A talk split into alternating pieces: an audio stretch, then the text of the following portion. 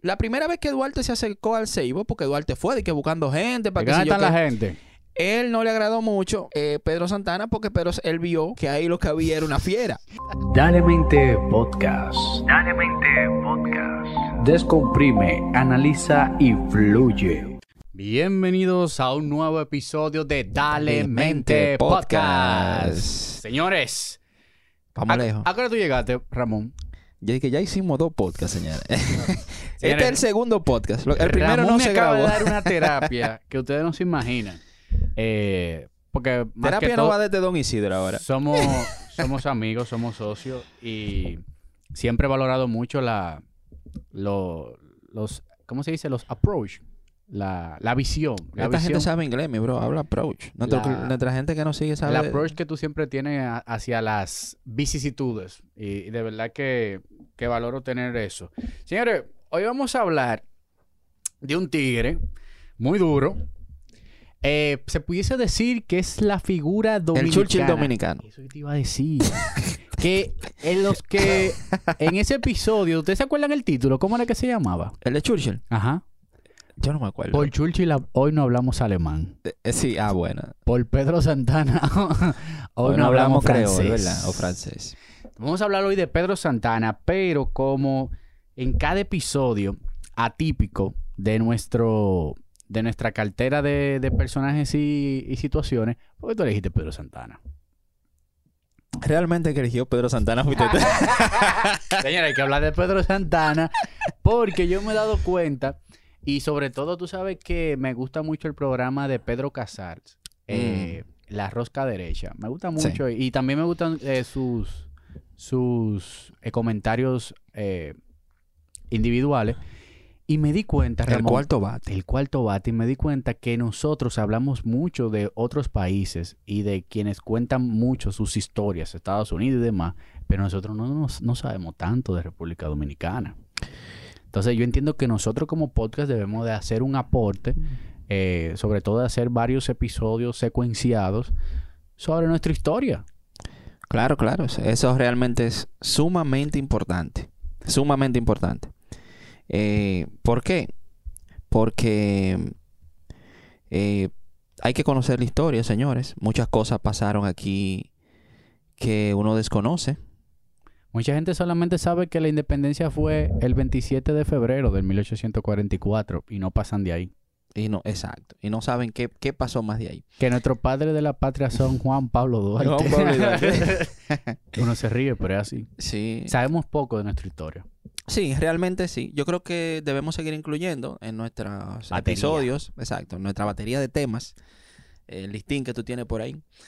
Eh, esos personajes importantes. Y hemos hablado ya de algunos. Claro. Hemos hablado ya de Que se- algunos. que de, de- de cierta manera hay un gran personaje que para mí es mi, mi episodio favorito del 2022, que es Balaguer, que él le toca. Él, él- va a haber algo que yo voy a mencionar de, de Pedro Santana y se van conectando la cosa. Sí, claro que sí. Hablemos del Ceibano.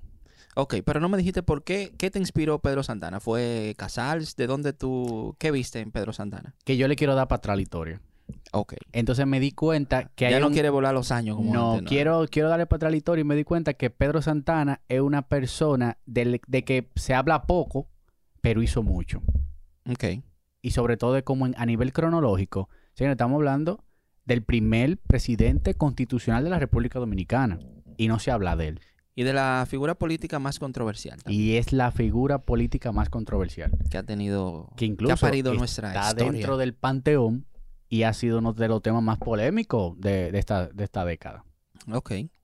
Eh, no, eh, realmente sí. Departamento de Infancia. ¿Tú sabes Departamento de infancia. Tú debes de escuchar el podcast que yo grabé con Sara. Sara piensa que nosotros dos tenemos un guion como en los colegios. Di que te toca a ti, te toca a mí. Que, te toca a ti, Ramón. Habla, departamento de infancia. departamento dije que de no, que eres guion, estoy hablando aquí. No, y, y cada vez se vuelve menos... Menos guionizado. menos guionizado. Eh, bueno, Pedro Santana es hijo de, ¿qué te digo? De padre de las Islas Canarias. Su mamá era de las Canarias. Eh, Su papá no, era de su papá de, es de las Islas Canarias. Su mamá era indígena. Sí. De, eh, de Nuevo México, México. exacto. México, La. Nueva España, como le decía. Exacto. Criado cerca de la frontera eh, en Haití. Es lo que dice Richie Oriash. Aquí todos somos viralatas. Todos somos viralatas, señor. Aquí. para que lo sepa. Todo el mundo tiene su... Todos tenemos viralata. eh, digamos que nuestra historia primero está bien conectada, uno con el otro, y nuestros antecedentes están también muy vinculados. Entonces, eh, Pedro Santana nace cerca de la frontera. eh, luego su familia tuvo que trasladarse de ahí por el, lo mismo tema de los conflictos de, Sí, que había entre Francia, Haití, República Dominicana. porque estamos hablando del 1800. Dígase que la isla completa no era como la conocemos ahora. O sea, era un, No. era una- un, un gran país, todo junto. Exacto. Que incluso en ese momento, si no me falla el dato, estaba dividido el país como que en tres, eh, tres partidas. O sea, como que eh, tres grandes ciudades y, eh, la, y la hincha fue que nació Pedro Santana. Era la tercera más grande y estaba en Haití. O sea, Sí, no, había esa pertenecía- divi- no había esa división. Pertenecía a Haití. Y también, o sea, ahí la isla estaba bajo dominio haitiano. Total. Bajo dominio haitiano total.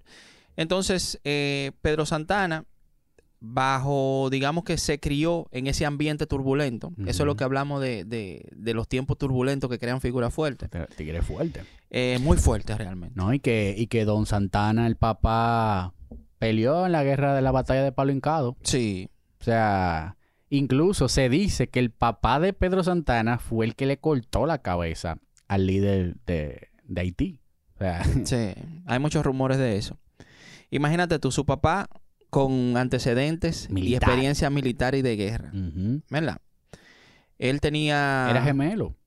Sí, él tenía dos hermanos, que era Ramón. Ramón era gemelo de, de Pedro. Sí, Ramón y me, me Pedro. ese dato de que eran gemelos, no sabía.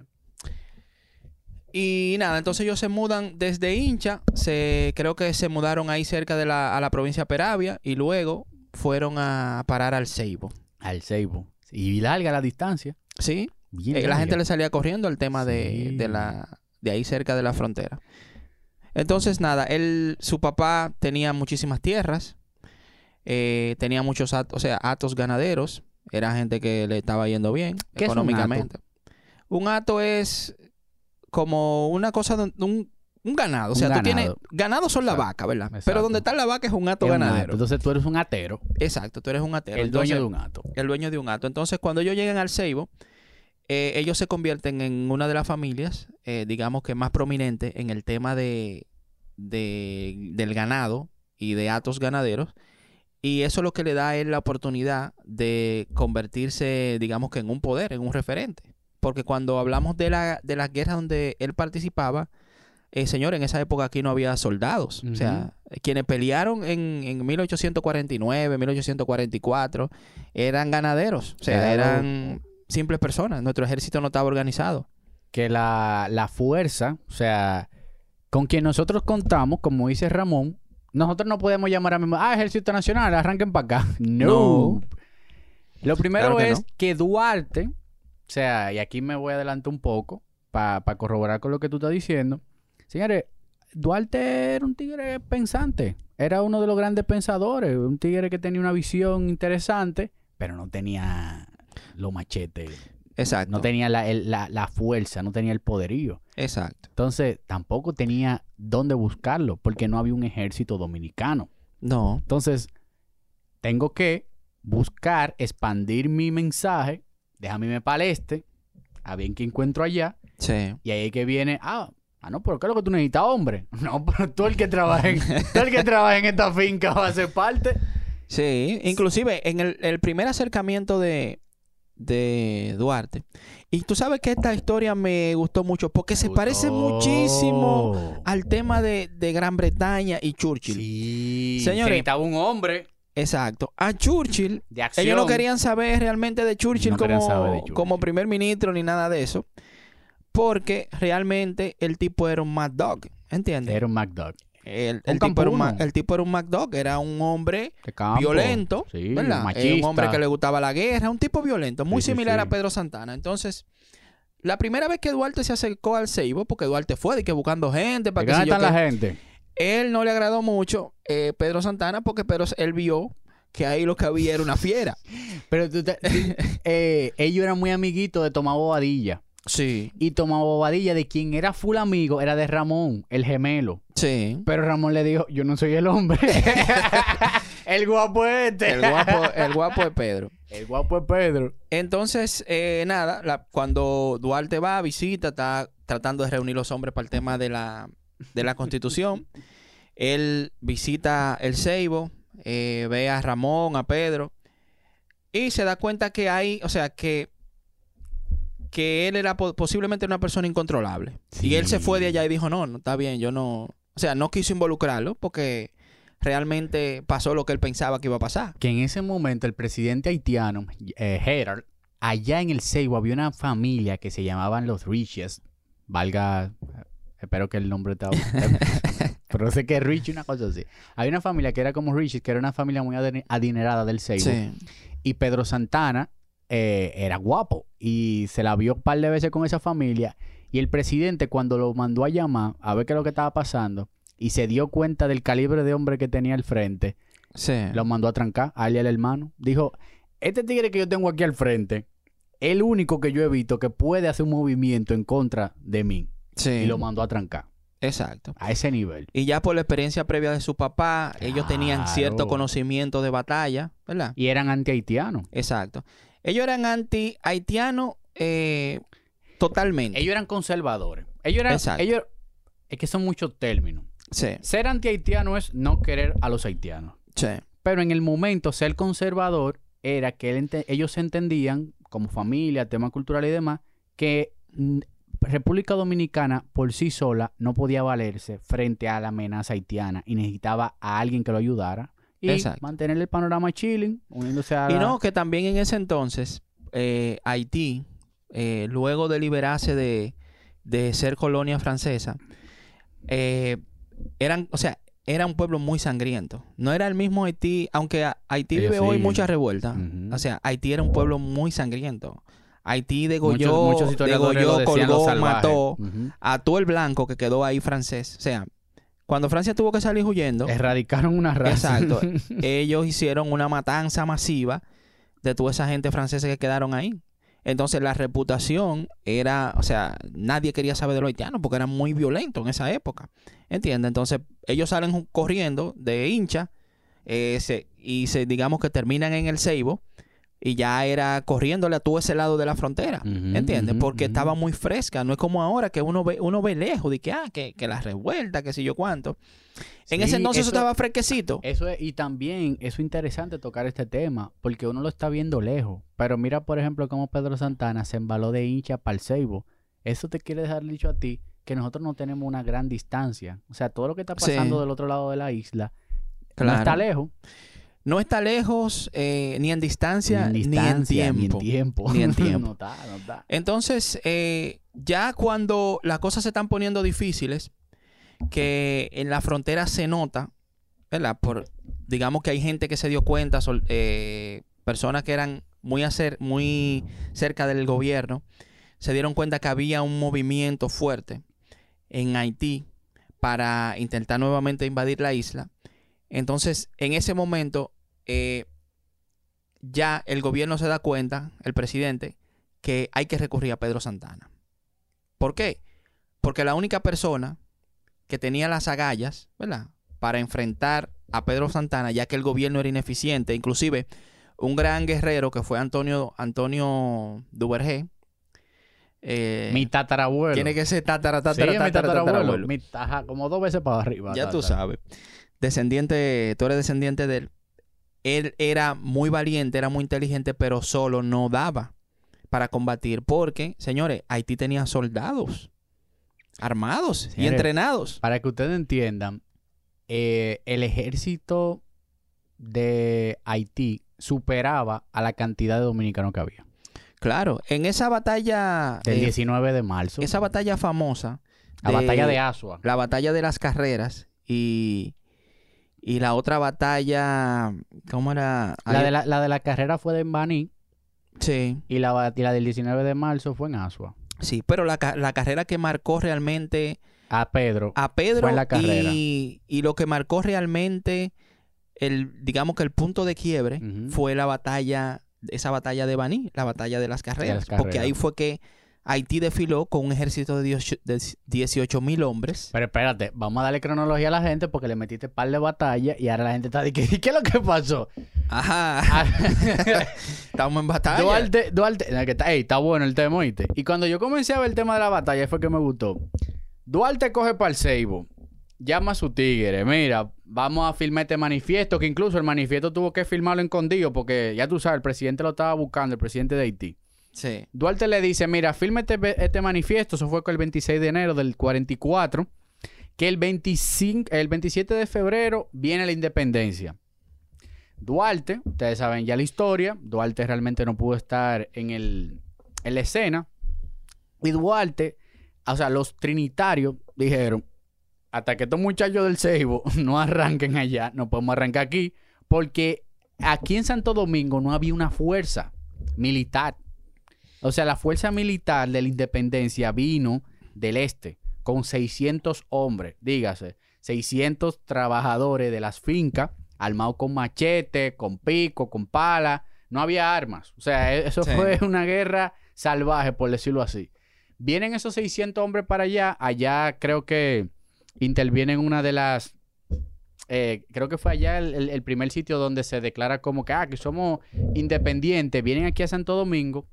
Pero eh, se crea como una especie de calma chicha. O sea, eh, viene el tema de la independencia, eh, comienzan ciertas batallas, pero cositas muy pequeñas, pero se crea como una especie de frontera en la ciudad.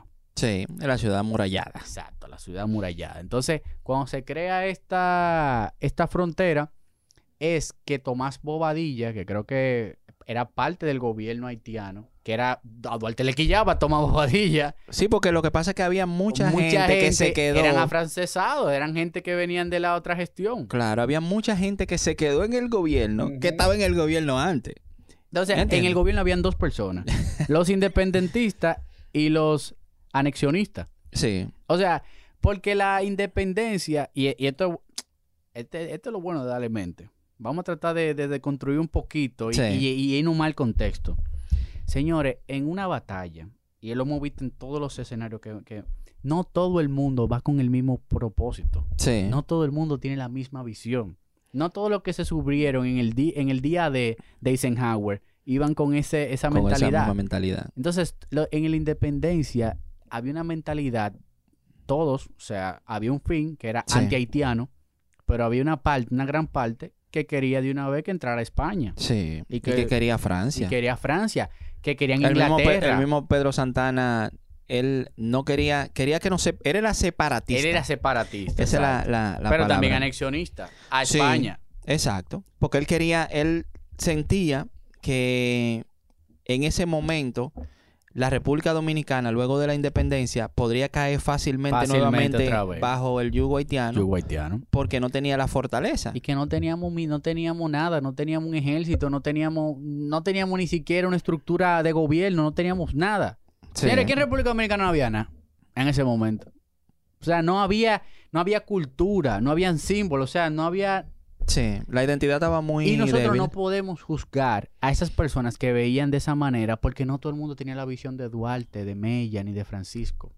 ¿Me entiendes? Es así. Entonces, ¿cómo juzgamos a una persona que no tiene una visión clara hacia dónde puede ir una independencia cuando está viendo el panorama y cuando los mismos, como le dicen por ahí, los pensantes de la época Sí. decían, realmente tenemos que tenemos que No, y que hay visiones que son a destiempo. a destiempo. Por Juan ejemplo, Bosch. La idea, la idea de Duarte, sí, o sea, la idea de Duarte, arquitecto de la independencia, sí, estuvo, o sea, fue eh, en el tiempo ideal. Eso él pudo, él tuvo la capacidad de hacer ese timing. Él dijo, ya el agua hirviendo. Este es el momento. ya podemos echar la papa. O sea, él pudo darse en cuenta de que ya el movimiento, porque eso es algo que venía de hace mucho tiempo, el tema de la separación, de la independencia, no era algo que se, ah, en el Diga que pasó- 1844, no, todo no. ahí mismo, no, no, no. El 1844 fue el año donde los planetas se alinearon, como dicen por ahí, ¿verdad? Ya había mucho tiempo que mucho la gente, resentimiento. mucho, exacto, mucho, mucho pleito, mucha batalla, una generación nueva. Y él tuvo la capacidad de ver que este era el momento. ¿verdad? Pero, eh, por ejemplo, el grupo de Pedro Santana, que representaba a los ateros, Exacto. que era la gente de cuarto en ese momento. Que tú sabes por qué él tenía más cuarto, Pedro Santana. El papá eh, le, le fue bien con la vaina, pero Pedro Santana tenía una, una noviecita. Se llamaba Maruca. Maruca, ese era el amor de su vida.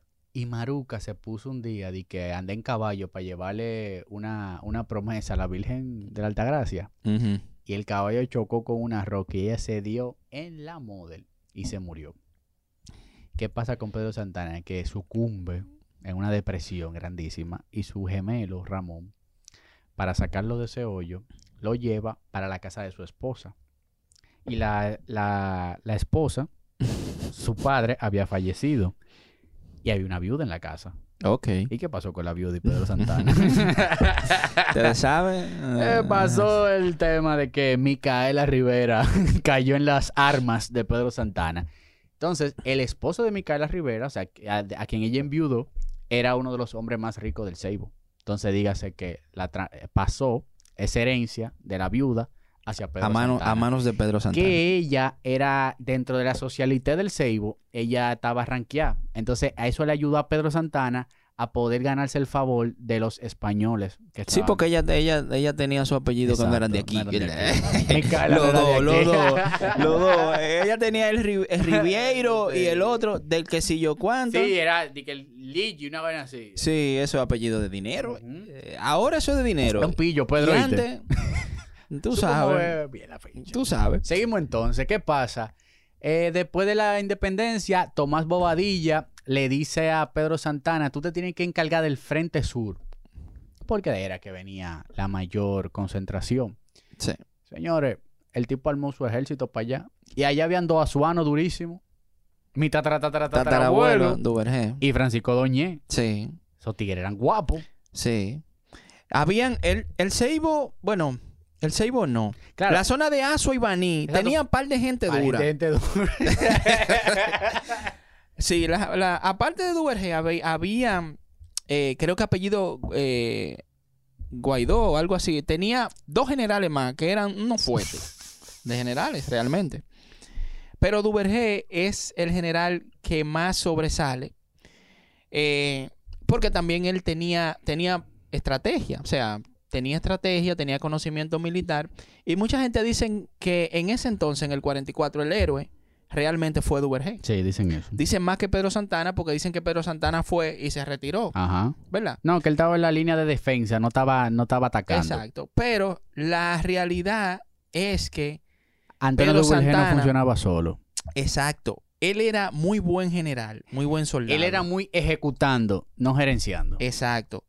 Pero Pedro Santana era un maldito. Pero sí. O sea, Pedro Santana utilizado lo que dice el arte de la guerra sobre el terreno. O sea, no fue de que propicio. ¿Qué dice el general Sun Tzu de eso? O que tú tienes que conocer tu terreno. Y tú tienes que saber en cuál terreno tú tienes más facilidades para ganar y, cuál y ahí tienes terreno ahí para fue que- perder. Ahí fue que le ganó la batalla. Exacto. Esa del, del 44 y también El- ajá. la de batalla de la carrera en el 39, ¿verdad? 39. Él utilizó el conocimiento del terreno para saber más o menos por dónde ellos podían pasar. Por ejemplo, el ejército haitiano, por dónde no podían pasar. El río de Ocoa lo utilizaron mucho, ¿verdad? Para hacer su estrategia. Había una, un terreno alto, te voy a decir cómo se llama, donde él posicionó a los soldados. Él dijo, miren, esto tenemos que apoderarnos de esta vaina, de este alto. De, de- de- de- déjame le voy a decir cómo se llama ahora mismo. Tú sabes que a ellos le, a ellos le también ellos El número se llama. Ah, ah, el número, claro. El Esto fue la batalla del número. Y, a- Exacto. y ahí Antonio Duvergé también metió mano dura. No, Antonio Duvergé peleó en toda la batalla. Toda la batalla que eran no peleó más porque el mismo desgraciado lo mató, ¿verdad? el, el número, incluso hay un paraje cuando tú vas para allá. Papi, y papi fue que me explicó esa vaina y que el número. Y yo, ah, no, mira, Claro. ahí peleó Antonio Duvergé, que cuánto. Pero tú sabes Sí. que. ¿Cómo es que se llama lo de la guerra? Porque todo se ata. Eh, cuando la, el prim- la primera invasión de Alemania. Ah, el Blitzker, Blitzker, ¿verdad? El- la vaina relámpago. Sí. También le pasó a ellos. ¿Qué pasa? Ellos dijeron: Tenemos pocos soldados. Ellos no duplican. Creo que era contra el general Sofron Sí. por su apellido, tan complicado. General Sofron. eran 2.000 soldados, porque ellos en, en total eran 18.000, pero lo distribuyeron. Entonces, en el flanco sur eran como 2.000 o 4.000 Sí. soldados, pero nosotros nada más éramos 1.000. ¿Tú sabes lo que ellos dijeron? Tenemos que darle con todo adelante. Y agarraron, tenían un trabuco, tenían metralla y vaina. Y una- Señores, el, el ejército haitiano tenía artillería. Artillería pesada. ¿Usted sabe lo que es artillería? Cañones Ujú. Y vainas que tiran bolas que explotan. Y oye, yo creo que nada más teníamos como dos bazucas. Sí. Y Francisco Doña agarró y tiró su bim plan, bim plan. Y cuando vino, vino esa oleada en esa primera batalla del 19 de marzo, cuando esos haitianos vieron a estos tigres súper salvajes, tuateros, Sí. y entonces cayéndole por flanco y se metían por el lado izquierdo y lo, y lo iban bordeando y lo llevaban a una, a una zona de terreno eh, insegura, Sí. se metieron en miedo. Ellos entendían que, la, que los soldados dominicanos eran mucho más. No Ellos tanto. utilizaron la técnica vikingo. Señores, los soldados de nosotros utilizaron la técnica vikingo. ¿Por qué? Porque el ataque era rápido y salvaje. Salvaje. Eran Acuérdense que ahora es diferente, señores. Ahora es diferente. Ahora estamos hablando de un ejército. Exacto. Quienes tenían el ejército eran ellos. Eran ellos. Formados militares. Nosotros De teníamos academia. academia. A nosotros teníamos era... Dije, muévanse aquí, muévanse allá. No, nosotros hicimos una, una guerra de guerrilla. Guerra de guerra. Acuérdense que Francia estaba Era muy... cuerpo a cuerpo. Francia perdió, aprendió milicia de las enseñanzas de Napoleón, ¿verdad? Y la estrategia de Napoleón eran, eh, for- eh, digamos que grupos cuadrados de gente, ¿verdad? Agrupaciones de soldados en una formación cuadrada donde el primer, la primera línea tiraba tiro y después venía la segunda línea y tiraba tiro y después venía la tercera y tiraba tiro, lo que los otros recargaban. Nosotros no, nosotros entramos a todos esos salvajes como... ¿Entiendes? Ahí, Se asustan. exacto, ahí nosotros utilizamos la guerrilla. Que incluso también ahí no había comunicación, Ramón. Ah, ya. Estamos hablando que lo- los haitianos vinieron por el sur, pero ellos también tenían un flanco que iba a arrancar por Puerto Plata para meterse para Santiago. Y cuando ellos vieron que se la envían al sur, que, que intentaron meterse, o sea, comenzar a bordear eh, suroeste, no, no le dio el tiempo. Pedro Santana se le metió por el medio, neutralizado. neutralizado. Tú ves, a ahí, ahí es donde uno ve, ¿verdad? Nos vamos al tiempo. Exacto. Contexto, señores. Nos vamos al contexto, al tiempo. Ahí es donde tú ves la brillantez de Pedro Santana a nivel de estrategia de guerra. Él sabía por dónde ellos iban a cruzar. Porque por el otro había un río y por ahí no era. Ujú. ¿Entiendes? El conocimiento del terreno. Conocer también cuáles son tus recursos. Claro, Estoy conocer- limitado. Que Exacto. duro y rápido. Exacto, la motivación. Y él sabía quiénes eran la gente dura. Porque a él lo mandaban a buscar del Seibo. Eh, mira, no queremos que tú estés mucho por aquí, pero ven. Porque tú eres peligroso. Necesitamos resolver un problema. Y él sabía quiénes eran de una vez. Ok, ¿a dónde? Eh, Sí, ey, espérate, tú diste un té, ey, diste un punto. Porque Duarte estaba aquí en Santo... Eh, señor, no estamos hablando mal de Duarte. Lo que estamos tratando de poner la cosa en contexto porque se pone muy villano a Pedro Santana. pero Duarte era la de- el de las ideas aquí en Santo Domingo. Pero ¿quién era que conocía a todos los ateros? Sí, era ¿Eh? Santana. Y cuando él llegaba a un sitio, ah, ¿quién es que está aquí? Ah, yo, ah, aquí está Antonio, yo cuánto. Ah, que aquí está Ramón. Él conocía a la gente que peleaba. Gente. él era el hombre. él era el hombre. Él era el hombre. Y tú sabes que eso nos deja una enseñanza y es que, eh, en, digamos que en política y en historia, a veces el presidente no se dicta por sus capacidades, sino por el momento. El momento es quien dicta quién tiene que estar en la presidencia, ¿verdad? Porque si nos imaginamos una, digamos que un carácter flojo en un momento donde se, se, necesitaban los machetes, ¿verdad? Al- Ah, no, que se le- a él se le tilda de dictador, pero más o menos ¿qué iba, qué iba a reinar en ese momento? Exacto. Una democracia, ¿eh? Una invasión haitiana. Bueno, ustedes se fijan que 100 años más para adelante, cuando llega Juan Bosch, ¿verdad? Casi 100 años, eh, con sus ideales democráticos, no duró, mm, que tres meses duró. Fup. Pero Ramón, pero nada más agregale esos ingredientes a la, a la receta. invasión haitiana Exacto. y peligro de ocupación inminente. Y exacto. tienen que anexionarte, dime. Exacto. Entonces, la, la, digamos que la victoria en la independencia eh, se la debemos a Pedro Santana. Ah, eh, espérate, Ramón, dale suave. ¿Qué te No, no. pasa? ¿Cómo que suave? Vamos a volar. Vamos a darle a los años, bebé. ¿Tú sabes qué pasó? O sea, un poquito difícil de digerir, pero se la debemos en gran parte. Tú sabes algo que pasó interesante que me llamó la atención, que no había comunicación. Siempre es bueno entender que no había comunicación. Sí, señores. Y no recuerdo bien en qué mes fue, pero antes de pro- eh, proclamar a Pedro Santana como presidente constitucional, en ese mismo momento también estaba pasando que Pedro Santana, creo que era por, por un tema de un buque que había y demás, porque él siempre fue anexionista y vaina, y él estaba tratando de ver con qué país era que no íbamos... con qué país era que íbamos a comenzar la diligencia. Pedro Santana estaba en, la- en Santo Domingo, pero Duarte estaba en Santiago. Sí. ¿Qué pasa? A Duarte lo comienzan a proclamar ya en Santiago como el presidente. No, pero él se metió aquí, fue a la mala, un golpe de estado. fue. Él vino para la fortaleza y ahí aquí Duarte dejó una orden. No dejen ese loco aquí. Y no, y, pues, y, y le dio un golpe de estado a... Porque, oigan lo que pasa. Es que, es que hay que entender. En ese momento estaba pasando que estaban los trinitarios originales, los OG, Sí. Sí. Que la oye. los originetas trini, y habían otros que no eran tan trinitarios.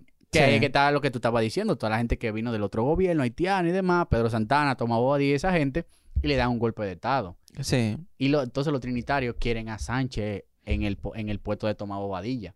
Entonces, pasó lo mismo que en la revolución de Cuba. que, o sea, Fidel, Fidel estaba en la Sierra Maestra, ¿verdad? Sí. Pero Camilo fue que lo mandaron para pa La Habana. Sí. Cuando llega Camilo, todo el mundo, ¡eh, Camilo!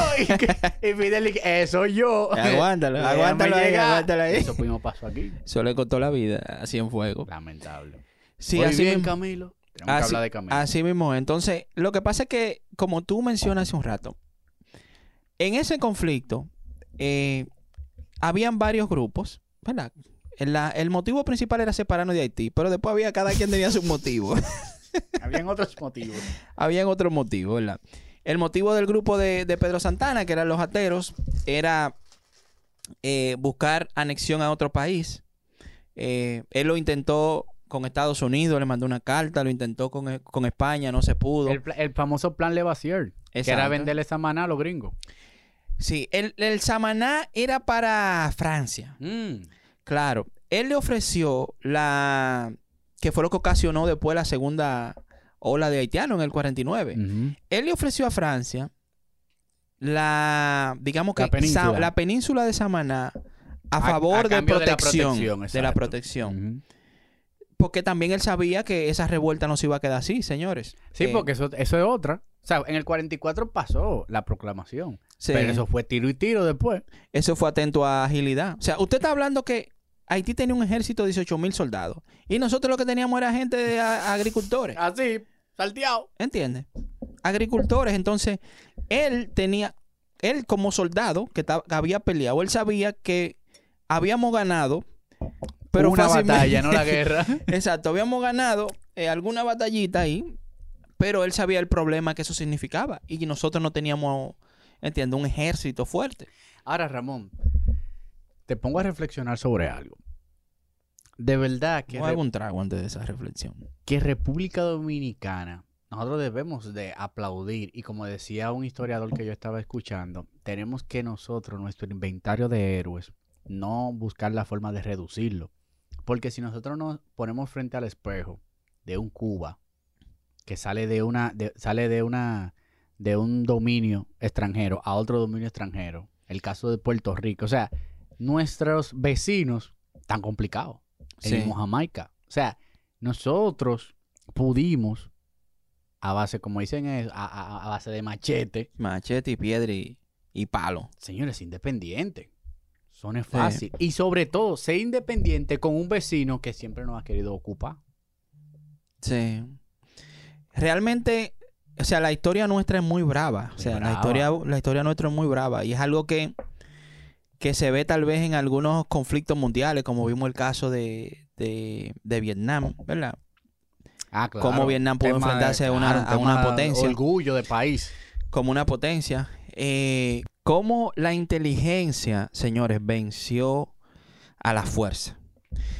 Muchas de las batallas que el ejército haitiano perdió, o sea, fue, digamos, por la duda que tenía el ejército, a pesar de ser un ejército más fuerte, más entrenado, era por la duda, el desconocimiento, la incertidumbre, eh, el miedo que, que ¿Puedo, le... puedo que- decir el nombre de varias batallas de mi tatarabuelo? Oye, tú puedes mencionar toda la batalla que tú quieras porque Oye, tu me- vejez se merece más de ahí. Mi tatara, tatara, tatarabuelo, que de verdad.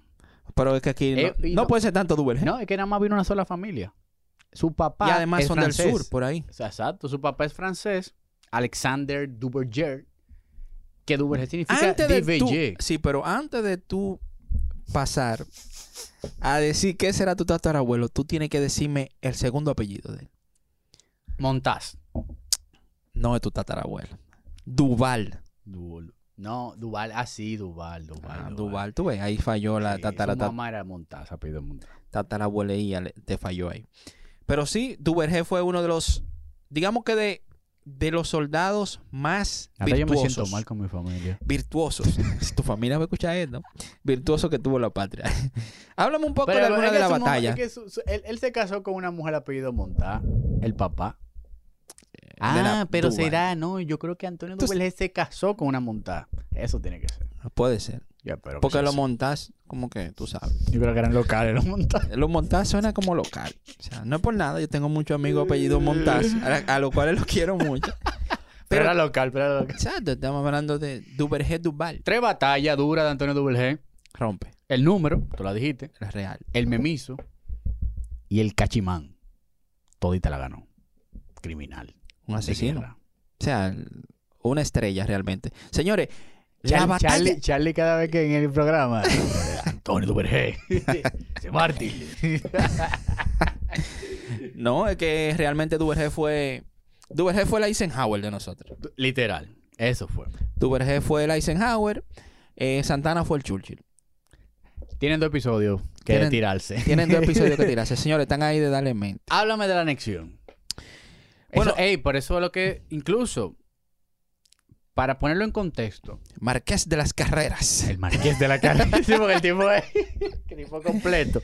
Sí. A mucha gente dicen que Pedro Santana, nosotros estamos diciendo que por él no hablamos francés y que él fue al que le debemos la independencia.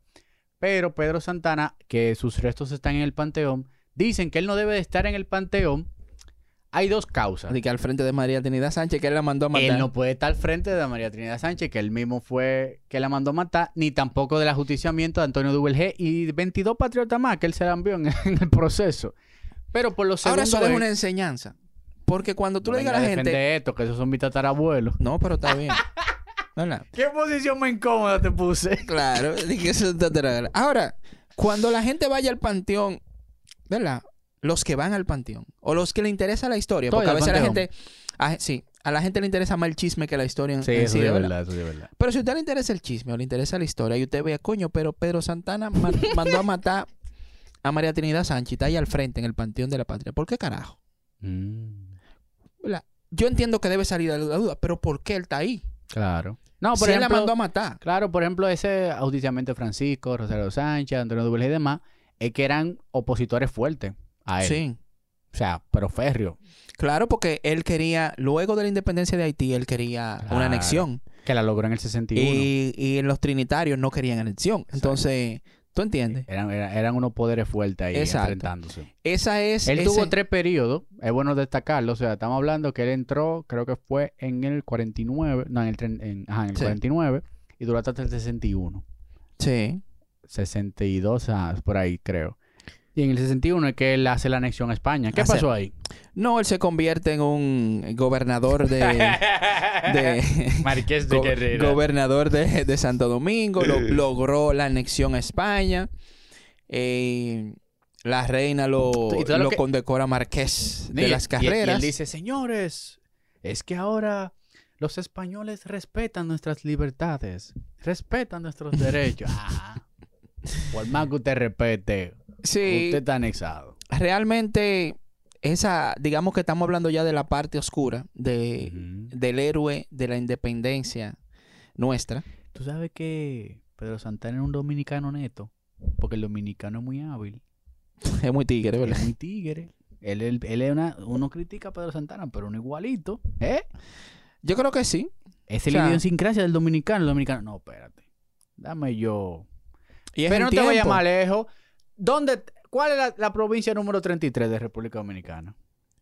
Yo ni sé cuál es la Nueva provincia. York. Ah, Nueva York. Ah, es que a nosotros nos gusta coger tranquilo, ¿eh? ah, la provincia 33. Es el rintín. Es el, es el, ese es el sueño.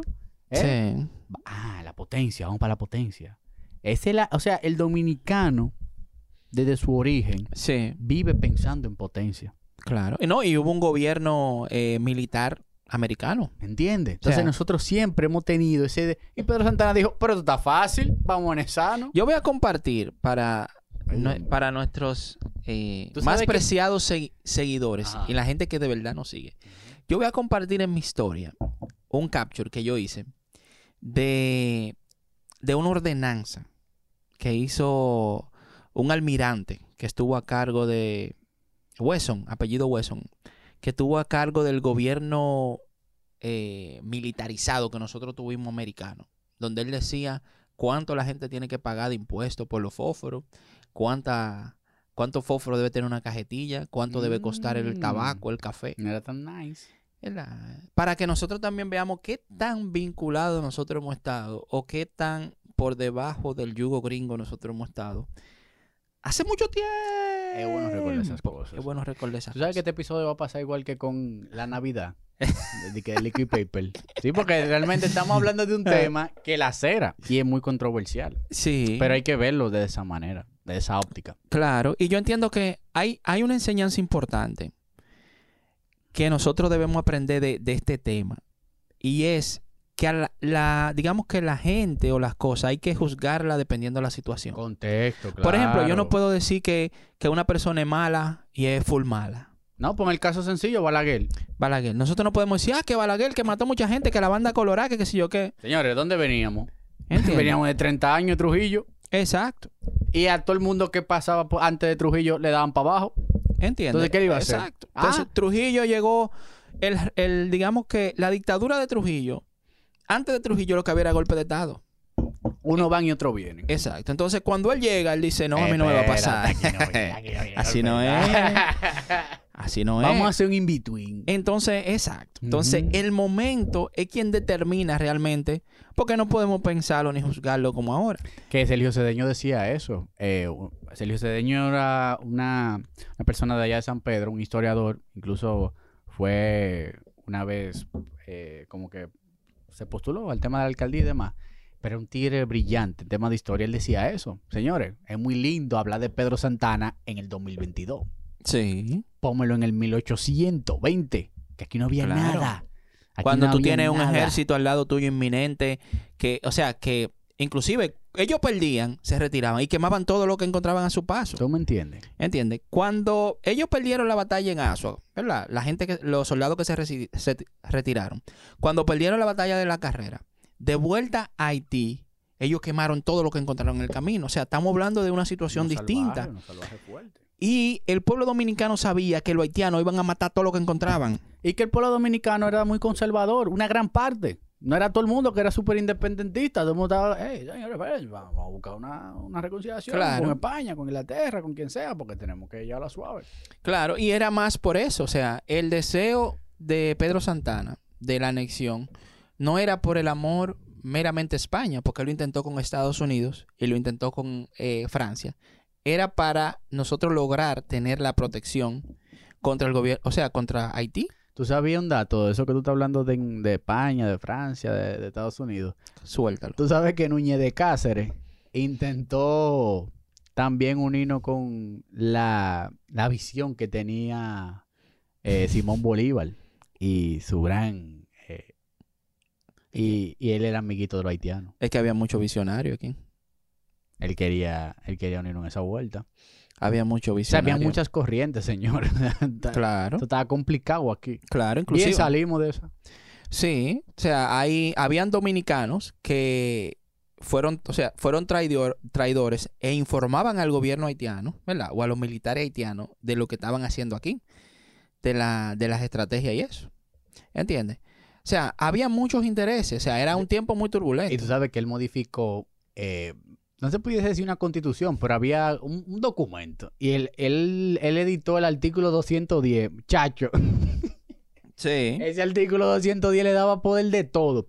Decía así mismo, o sea, que, la, que el presidente tiene poder sobre todo y más cuando se trate de una invasión, tiene poder del ejército, de todo lo poder. O sea, una plena dictadura, pero es lo que mandaba el momento. Sí, yo creo que sí. Es Eh, lamentable decirlo, pero es lo que manda el momento. no, y, y yo creo que hay cosas que él realmente se extralimitó. Por Claro, ejemplo, con el tema de María Los Trinidad Sánchez, sí los ajusticiamientos al mismo Duvergé, que fue sí, sí, un soldado de él. Que el mismo, claro, fue ¿Entiendes? parte de su, de su, de su grupo militar. Exacto. Fue parte de su grupo militar. Pero toda esa gente que él, eh, digamos que, que mandó a fusilar, él lo veía como personas que podían darle a él fácilmente otro golpe de Estado. Porque acuérdense que la dinámica era los golpes de Estado. No era de que, ah, eh, el 2024 hay elecciones, el pueblo va a votar por mí. No. En ese momento, No el es que los mismos trinitarios dieron golpe de Estado. ¿Entiendes? en ese momento, Y también estaba muy tu- era muy tu- tu- turbulento. Sí. Sí. era el mismo Sánchez fue uno de los primeros que mandó vaina para allá, para España, para la nación. Sánchez, sí, que creo que en ese momento era embajador. Una cosa así. Sí. ¿Tú me entiendes? Está, estaba muy convulso. Es muy lindo verlo ahora. Ay, déjame Claro. ver qué es lo que estaba pasando aquí. Ah, que la guerra. Señor, en ese momento, esto estaba de pinga aquí. Claro. Aquí estaba todo el mundo tratando de entender lo que iba a pasar. No se entendía que había una república dominicana. No. No se entendía que Haití podía ser un vecino. No teníamos la junta. No la teníamos gente- la junta. De que ahora el gobierno sabe de que no, en el 2024 es que hay elecciones. No, en ese No. momento es cualquier día, ¿entiendes? Te pueden dar un golpe de Estado. O sea, la dinámica de cambio de gobierno en ese entonces eran los Que golpes se de podía entender, por ejemplo, que podía haber un gobierno en Santiago, por ejemplo. No podíamos Eh. dividir ese- a ese punto. esto, esto no estaba así que así, de que lindo, como uno lo ve en internet, en un documental. Estado. Exacto. Eh, pero realmente, ¿verdad? Pero Santana participó en las principales batallas para nosotros librarnos de Haití. Claro. Lo que uno puede aprender realmente de la historia de Pedro Santana, ¿verdad? Sin irse a uno de los extremos, es que nosotros no podemos simplemente juzgar a una gente de un lado. Porque en el fondo nosotros somos animales humanos, ¿verdad? Sí, muy bonito. En el siglo que estamos. Exacto. No queremos Bien decirlo. Queremos vernos sofisticados. Exacto. Pero día a día ustedes ven cómo una parte del animal humano sale a relucir de vez en cuando. Por ejemplo, miren el caso que pasó del, del ebanista en San Pedro, la Romana, ¿verdad? Que se vio acorralado por una situación eh, X o Y que tal vez no fuera eh, lo que él... Aparentemente era una persona tranquila, decente, ta, ta, ta. Pero todo el mundo tiene su día. Exacto, todo el mundo tiene su día. Y hay que entender que eh, nosotros somos un yin y un yang. Tenemos la parte buena. La parte mala está ahí, aunque está oculta, porque la sociedad no quiere saber de la parte mala. Entonces hay que disfrazarla, hay que esconderlas. Eh, el ser humano ha avanzado, se ha civilizado, ha escondido muchas. Pero eso no quiere decir que tenga ahí, que no tenga ahí. ¿Entiendes? Y tú sabes también algo que a- a- le añado a eso, que nuestra historia to- no está totalmente escrita. Hay poco. Claro, porque estamos hablando de acontecimientos de 200 años. Entonces hay poco. Entonces, ¿cómo tú, es lo que tú decías? ¿Por qué pasó lo de María Trinidad Sánchez? Solamente estamos contando este lado. No estamos defendiendo a Pedro Santana, pero nada más conocemos una sola cara de lo que se está contando de la historia. Claro. Entonces, tú solamente puedes confiar en los historiadores. Claro. Mira, por ejemplo, el caso de Churchill. Churchill cometió su error y mató muchísima gente. ¿Tú te acuerdas que él, en la bahía de Turquía, ¿verdad? Cuando él mandó eh, una invasión para allá, o sea, fue un evento sangriento que él- muchísima gente Que murieron, él lamentó. que él lamentó y lo sacó muchísimo tiempo del panorama global. ¿Entiendes? De, Claro. él se retiró, nadie quería saber de Churchill porque era un carnicero, un sangriento. ¿verdad? Para la Primera Guerra Mundial. Pero para la segunda pero para la necesitábamos el carnicero. pero para la segunda necesitábamos el carnicero. Entonces, yo creo que el... Y el momento dicta sus personajes. Sí, Pero sencillo, ¿por qué Duarte fue a buscar a Pedro? Ya, ahí está. la- ahí está. exacto. ¿Lo podía hacer solo? No. Y en ese entonces tampoco había una, una estructura política para... no había estructura. para no porque era secreto. O sea, Exacto. todo era, tú sabes. Mira, vamos a hacer esto. yo. Exacto. Si hubiese en ese entonces, para el, digamos que después de la independencia, o tal vez después del, del 1849, 1850, si hubiese vi- visto, eh, digamos que una estructura social que le dijera, mira Pedro, tú eres duro en la guerra, Exacto. te queremos, pero tú no exacto, puedes ser tú no puedes presidente. presidente, exacto. Si hubiese visto Claro, ese movimiento, claro, porque claro, tampoco lo había. No, no lo Él entró por ahí por su casa y dijo, no, yo soy el presidente de aquí, exacto. el que quiera que Porque se la vea fíjate, conmigo. fíjate que todos los temas que hemos hablado de tema de guerra y de batalla, ¿quién es que se queda después de una guerra? El jefe Sí. militar. El jefe militar. ¿Me entiendes? Eisenhower. Ah, I like Ike. Tiene Exacto. que quedarse el tipo porque tenemos que... Exacto. Por ejemplo, en el caso de, de, de Churchill sucedió, sucedió así. Él después de ganar la guerra fue el primer ministro. Exactamente. Eh, lo afuerearon rápido. Ahí se movieron rápido. Ahí se movieron rápido. Exacto. Eisenhower no. Eisenhower creo que repitió dos veces. ¿Mm? Eisenhower yo creo que repitió dos. Sí, él se religió. porque- dos. Exacto. No, pero es que también estaba tenso en ese momento el tema. Pero de una vez, ya. Pero eh, y, el que, y el que siguió ya no era militar. ya no era militar. Porque es que él, digamos que cada quien tiene su, do- su vocación, Su ¿verdad? No, La el- vocación que de él el no clima era. cambia, el clima cambia. La vocación de él no era esa. Entonces, si en ese entonces hubiese visto Me gustó esa, se me un, gustó. un esa vaina, ¿verdad? Un, un organismo, una estructura que diga, mira, eh, en Pedro, el ya. 49, Pedro, eh, tú vas a ser lo más duro de la Marina, de todo lo, que- lo que tú quieras. Pero tú, no puedes ser el- presidente. Tú vas a ser el, el- el- el- el jefe de... Pero entonces no habían guapos para enfrentarlo a él. Porque si hubiesen visto guapo, más guapo que él, cuando él da el golpe de Estado, ¿verdad? Entonces vamos a tumbar a Pedro. Que cuando Duarte... Ah, que tu gemelo, que va a trabajar. Sí, Sí. yo puedo estar con ustedes, pero a mí nadie me manda. Exacto. Está bien, yo soy antihaitiano. Eh, La independencia, está bien, vamos a darle. Pero... Para mí nadie me manda. Entonces, Tigre guapo. imagínense la historia así. Y, y no vean esa historia como algo que está muy lejos de lo común de nuestra vida, señores. Señores, Pedro Santana es un típico dominicano. Claro. Típico dominicano. Y Tipo, típico dominicano guapo de esos campos. claro, en el deporte se ven ese tipo de figuras también. Claro. Eh, inclusive hay Es que películas paródicas que se han hecho de eso. queremos eh, llevar a, a, a un a- o sea, lle- llevar a nuestros personajes, idealizarlo. en- No lo podemos idealizar. Claro. Y el tema de que todo sea blanco o negro. No, hay grises. mu- y mucho- Hay grises, escala de grises y hay. diferentes tonalidades. Entonces, Ramón, que después de haber... Mira, te voy a explicar qué me pasó a mí con Pedro Santana y después tú me dices de ti. sopla. ¿Qué pasa? Que uno no se puede quedar en lo que dice Santillana ni su saeta. ¿Verdad? Es un maldito Pedro Santana, para Santillana y su saeta. Pero después que yo vi un poquito más opiniones de diferentes bandos y entonces me llevé al contexto, me di cuenta que no todo es tan bonito ni tan flores. Ni tiene que ser tan bonito tampoco. Es que nosotros quere- Queremos Creemos que todo sea bonito. bonito y color de rosa. Entonces y me que di todo cuenta sea que nece- se perfecto. necesitaba ese tipo de persona en ese momento. Claro que sí. Que tuvo sus sombras, sí, como todos, luces y sombras. Exacto. Que lo que quería estar con Balaguer antes de irnos, que fue que fue Balaguer que lo llevó al panteón. Sí. Pero tú sabes por qué lo hizo Balaguer. ¿Por qué? Ah, porque el momento justifica. Mm. Balaguer lo llevó al panteón, pero Balaguer escribió un libro Sí, él escribió un diciéndole libro. de sí. todo. Ese traidor, que si yo qué, que si yo cuánto, maldito ¿Por descarado. Bueno, porque él necesitaba el apoyo de mucha gente del Seibo para ganar las elecciones. Y hay una ¿Cómo fue que máxima, ¿verdad? El fin justifica los medios. Hay una fac- exacto, una máxima maquiavelística Maquiavelo. Que el, fin, que el fin justifica los medios y Balaguer era un tipo que quería seguir en el poder y él dijo, si yo para seguir en el poder y gané en el Tengo Seibo, que llevar Panteón a Pedro. tengo que llevar a Pedro porque hay mucha familia de él, yo lo llevo, aunque después lo quiten, él dijo eso mismo en el libro, eso lo van a quitar algún día. En lo mientras yo estoy ganado. sí, eso lo van a quitar algún día, él dijo. ¿Cómo fue que tú le pusiste al título? Señores, el, el- el que hace todos los títulos del podcast es No, Ramón. no, tú, tú ah, tienes tu par de Yo títulos tengo también. como dos títulos, tú eres el maestro. ¿Cómo que tú le pusiste? Eh, Eh, eh, que si yo cuánto. Patriota, traidor y qué sé yo cuánto. No, ¿Cómo dije, erudito maldito. Ah, el de Balaguer.